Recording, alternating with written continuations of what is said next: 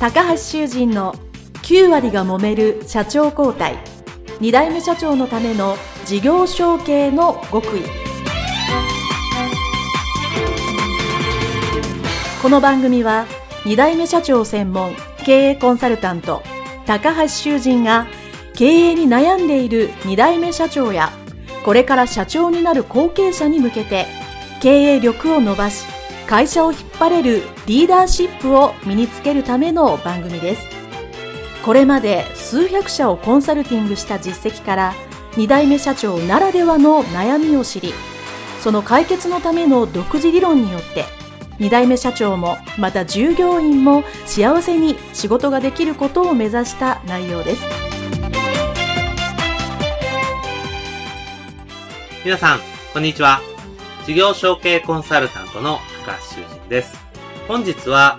後継者、後継社長の財務、自社株対策の一つとして、従業員持ち株会について解説をしていきたいと思います。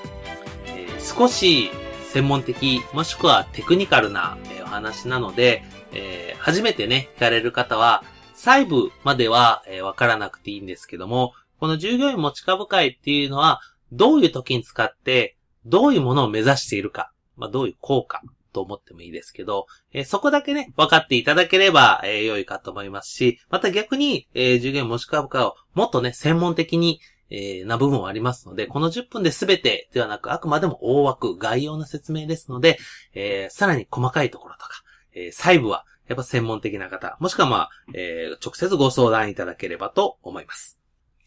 まず、えー、この従業員持ち株会というお話をする前に、えー、前提として、えー、中小企業の自分の会社の株、自社株というものですけど、それは後継者、後継社長がほとんど持つ。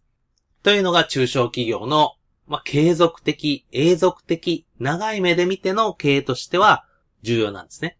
えー、今、これをお聞きの方で、後継者、後継社長であれば、自分がどうやって譲り受けたり、買ったり、自分の手元に集めようかというふうのを考えているのと同時に、今後皆さんが将来、まあ30年後とか、まあ長い方では40年後でしょうか、えー、自分が受け渡すが側ですね、次に受け取ってもらう人のために株を自分がたくさん持っておくということは、その人のためにもなります。なので、えー、中小企業の経営っていうのがずっと続くまあ、100年企業とか、永続企業とか、老舗に皆さんの企業がなる、もしくはなっていると考えるならば、自分の経営期間っていうのは人生において20年とか30年ですから、次のことも考えた対策の一つでもあるんですね。もちろん、後継者、後継社長の皆さんが、現時点において株式をたくさん持っているっていうことは、経営にとって最大の責任を持っているということで、素早い決断と行動ができる中小企業の最もいい経営のスピード感出せるという意味では必須なので、これがもし低い方がいらっしゃれば、どうやったら高くするかっていうのを考えていただければと思います。そして、過半数以上51%がまずは最低ライン。その次が3分の2以上。まあ67%以上ですね。そしてできたら100%。で、100%はもちろんご自身で100%ではなく、ご自身の奥さんとか、えー、まあ、お父さんお母さんがご存命であれば、えー、仙台とか、えー、お母さんとか。もしくは、えー、奥さんが成人だったら奥さんとか。そういうふうに、ちょっとだけね、一部だけちょっと分散して、まあ、ご自身が何かあった時用に、えー、株を最低限少しは分散してもいいと思うんですけど、少人数で確実に持てるという状況を作るというのをまず大前提で理解をしてください。そして今日お話しする従業員持ち株会というのはですね、えー、このさっき言った少しだけ分散するところの一つの分散する先だというふうに考えてくださいね。で、従業員持ち株会というのはですね、その名の通り、従業員がその会社の自社の株を持つ組合というふうに考えてください。で、もともとは、その自分の会社の株を持つ従業員さんが自分の会社を持つことによって、福利厚生になるっていうのが目的なんですね。だから、この従業員持ち株会、まあ、会というのはついてますけど、組合はですね、従業員の福利厚生のためにあるという大前提は必ず理解してください。もちろん事業承継において、株がそこに集まることによって、後継者、後継社長が株を買わなくていい資金的なメリットであったり、相続税や贈与税が下がるっていう税金的なメリットはもちろんありますけど、それはあくまでも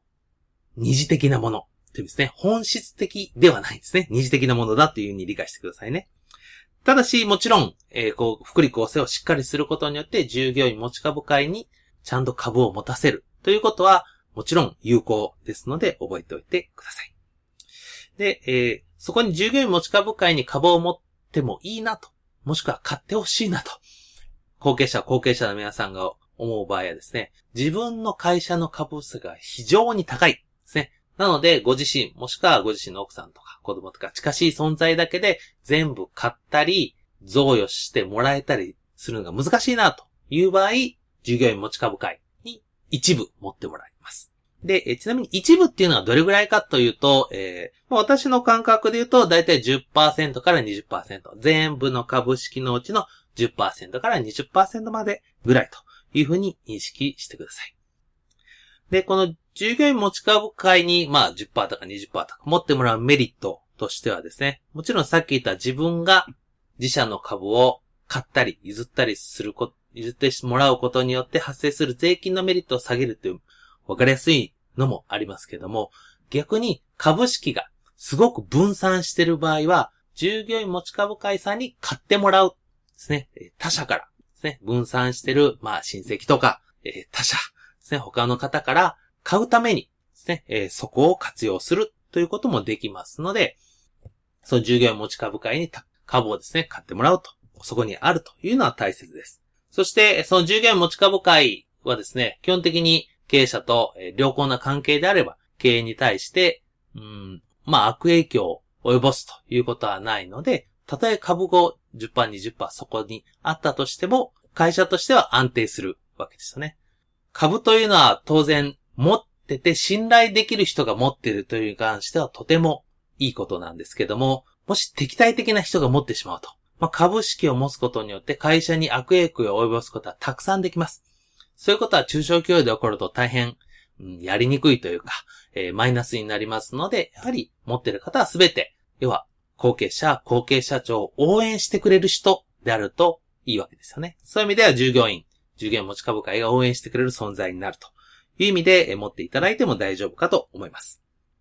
えー、そして少し、えー、テクニカルなことを3つだけ、えー、お伝えしたいと思います。えー、一つは、まあ、従業員持ち株会って作る、まあ、手順もいくつかあるので、まあ、それは今日はちょっと割愛しますけども、えー、できました。そこに株を売るときに、その株に議決権ですね、えー、を制限するっていうことを一つ覚えておいてください。